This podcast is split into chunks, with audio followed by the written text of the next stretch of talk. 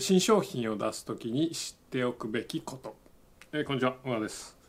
えーこのまあこういう状況下なのでえっ、と新しい商品とか新しいサービス新しい企画とかねあるいは新規事業とかする方って、まあ、どんどん増えてくるんじゃないかなと思うんですけどもえ今日はですねそういった新しい事業をする時新しい商品新しいサービスを出す時に、まあ、絶対に知っておいたおいた方がいいことっていうお話をしたいと思います。はい。でまあ新しい、ね、事業やるとき、まあ、新規事業だけじゃなくて新しい広告とか新しいキャンペーンとかでもそうですね新商品とかでそれをやるときにまず考えなきゃいけないというかこう考え方というかねマインドセットって言ってもちょっと違うかもしれないけど考えなきゃいけないのは成功確率ですね。要するに成功するその新商品その新規事業その新サービスが成功する確率がどれぐらいだって見積もるかっていう話です。あの一番よくある間違いっていうか、まあ、ほとんどの人はそうなんですけどもこれ僕自身も含めですけどもねやっぱり成功の確率をですね実際よりもはるかに高く見積もっちゃうことなんですね。まあ例えばまあ周りにね誰かそういう人がおられたら聞いてみると本当によくわかると思います。新商品これから出そうと思ってる人新規事業を始めようとしてる人新サービス始めようとしてるあるいは起業してしようと思ってるとかそういった人に聞いてみると分かるんですがほとんどの人は失敗するとはあんまり思ってないですよね。ほとんどの人はその新商品とか新規事業が事業が成功することを全く疑ってないわけです。ね、失敗するとは夢にも思ってない。まあ、成功すると思ってるからやるわけですけどもところが、えー実際には、えー成功する確率よりも失敗する確率の方がはるかに高いわけですよね。でやっぱ僕らどうしてもその人の会社のこととか新しいビジネスのニュースとか見ると成功した話しか聞かないわけですよ。まあ時々最近ね倒産何件だとかねいきなりステーキがもう何店舗あの撤退だとか、まあ、そういう話もありますけどもあの基本はやっぱ成功してる商品いきなりステーキっていうステーキ屋さん自体も何年か前は成功してる商品ですからね。うんで成功した商品とか成功した事業の話しか聞かないわけですよね当たり前なんですけど。で、えーそういう話ばっかり聞いてるから成功する確率っていうのがやっぱ78割あるっていうようなこう勘違いをしちゃうわけですよね。まあ、例えば GAFA とか見てみるとテクノロジー企業だと何やっても成功してんじゃないかなっていうふうに、まあ、見えるんですがよくよく考えると成功が1個の成功がねでかすぎて 全然他が見えないわけ見えなくなってるだけで Google なんかめちゃくちゃ失敗だらけですよね。うんアマゾンだって一時 iPhone に対抗しようとして失敗したりとかねアマゾンの社風は結構そういろんな実験していって失敗していこうみたいなね社風もあるみたいなのでで、えーそういう失敗って僕ら見えないんですよね。なんでかっていうとまあ失敗だからね 失敗だからやっぱ大々的に報道されたりガンガン広告出されたりっていうことはまあほぼほぼないわけですよね。だからこれハイテク大企業だけの話じゃないですよ。一般的な、まあ、中小企業もそうだし一般的な会社はどこでもそうだと思います、ね、ほとんどの商品は失敗に終わるわけでで失敗する商品っていうのは失敗するサービスっていうのはほとんどの人の目に触れずさっともらってさっと消えていくと。誰の目にも触れず、まあ、消えていくわけですよね、うん、だってうまくいってない商品をバンバン広告出すやついないし、ね、それがニュースに報道されることもないしすごい画期的な商品とかだったらまああのネットのニュースとかになったりとかもするかもしれませんけども基本例外ですよねそういったのは。なので、えーこう我々はねどうしてもこう成功する確率っていうのをうまく正しく判定できないわけですよ。最初からずれてるんですよね。うん、で実際ですねこれあのベンチャー企業のね新商品の成功確率っていうのを、まあ、調べたデータがあるんですね。うんまあ、ちょっと古いデータではあるんですけども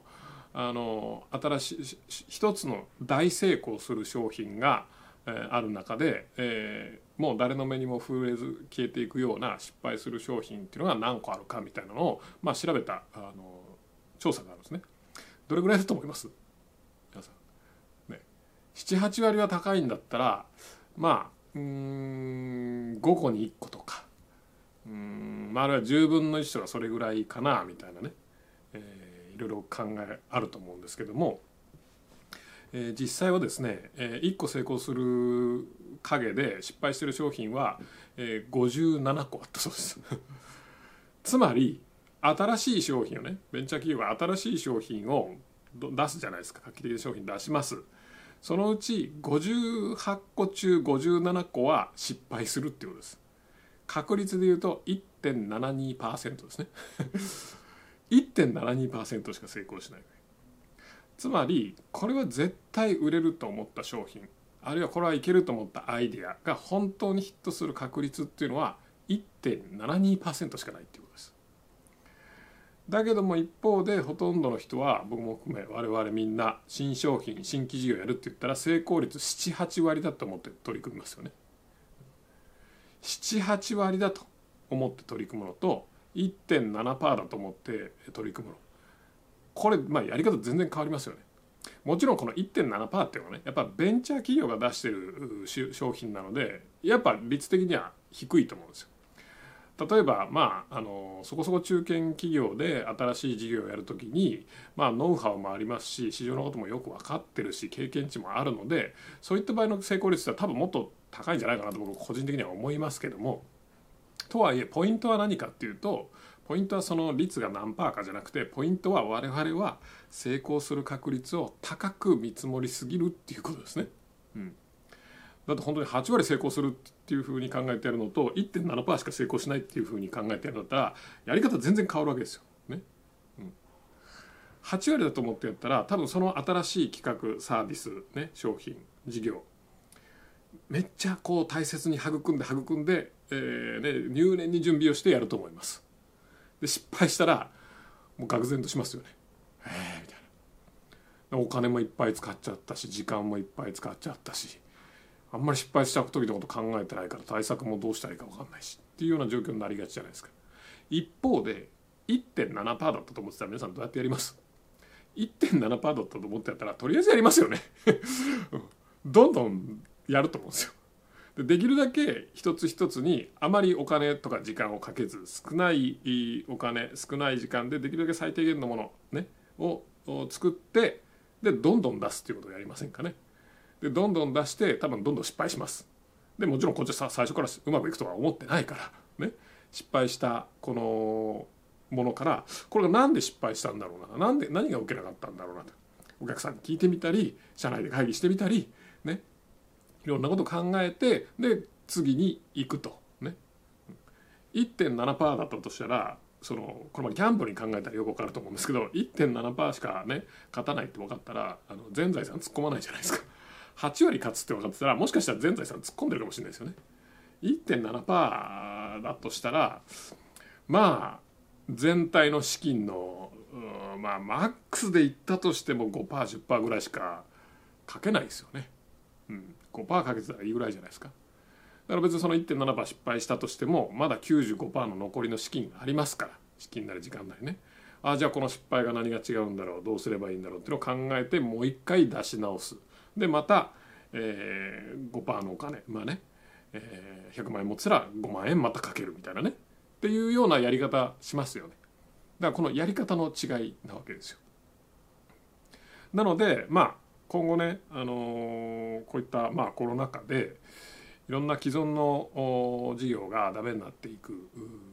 と。そうなると新しい事業新しいサービスっていうのをどんどん開発していかなきゃいけないと思うんですね。環境も変わりますから。なのでこれからどんどん新しい事業をやる人がま増えると思うんですがあの自分が絶対うまくいくだろうと思ってるものは大抵失敗するということを肝に銘じてでこだわりを捨ててさっさとやってでさっさとできるだけ少ないお金をかけてさっさとやってで少ないお金お金だったら失敗も小さいですからで小さい失敗をしてそこから学んでどんどん前に進んでえー、いつか大ヒットを当ててくださいという話でした。はい、えー、今日はこれまでです。いやね、見てください。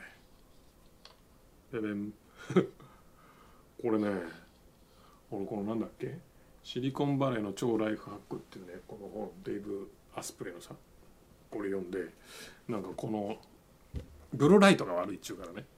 えー、ブルーライトカットのこのトゥルートゥルーダークっていうグラスをね買ったんですよ。これ装着してから3日目ぐらいかな？なんですけどね。すこぶるいいような気がします。これめっちゃいい感じな気がする。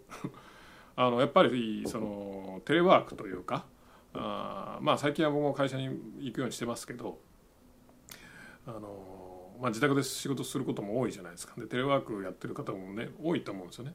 そうするとねなんかテレワークやってる時めちゃくちゃ疲れるじゃないですか。でなんで疲れるんだろうなと思ってたらもうねこれ朝から晩までおそらくディスプレイ見てるからじゃないかなと思って。でまあディスプレイ見てるからこうねこの視点がずっと固定されるからこの辺ね目の周りとかね硬直してくるしでかつこの電磁波というかブルーライトというかね朝から晩まで浴びてるわけでしょ。したら結構ね夜とかねクタクタになるんですよ。なんやこれ？みたいな。俺そんな動いてないけどなんでこんなクタクタなんだめっちゃ疲れるとこの嫌な疲れが出るんですけどあのこれねまあその視点が固定されちゃうっていうのはまあ仕方ないとしていい。あのなんつうの？こうブルーライトカット？なんですけど結構ねこれも多分分かんないと思うんですけどすっげえ変わるんですよ視界が。めちゃくちゃ明るくなるんですよね。まあ黄色くなるんですけど。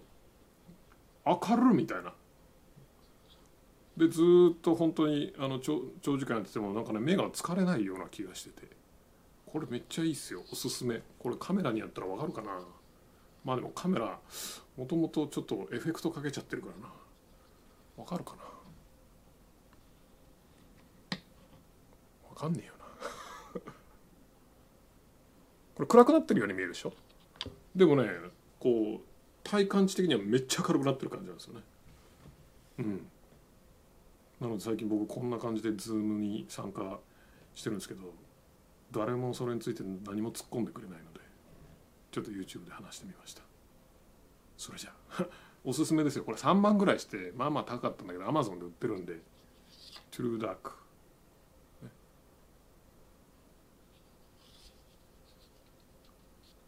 おすすめです。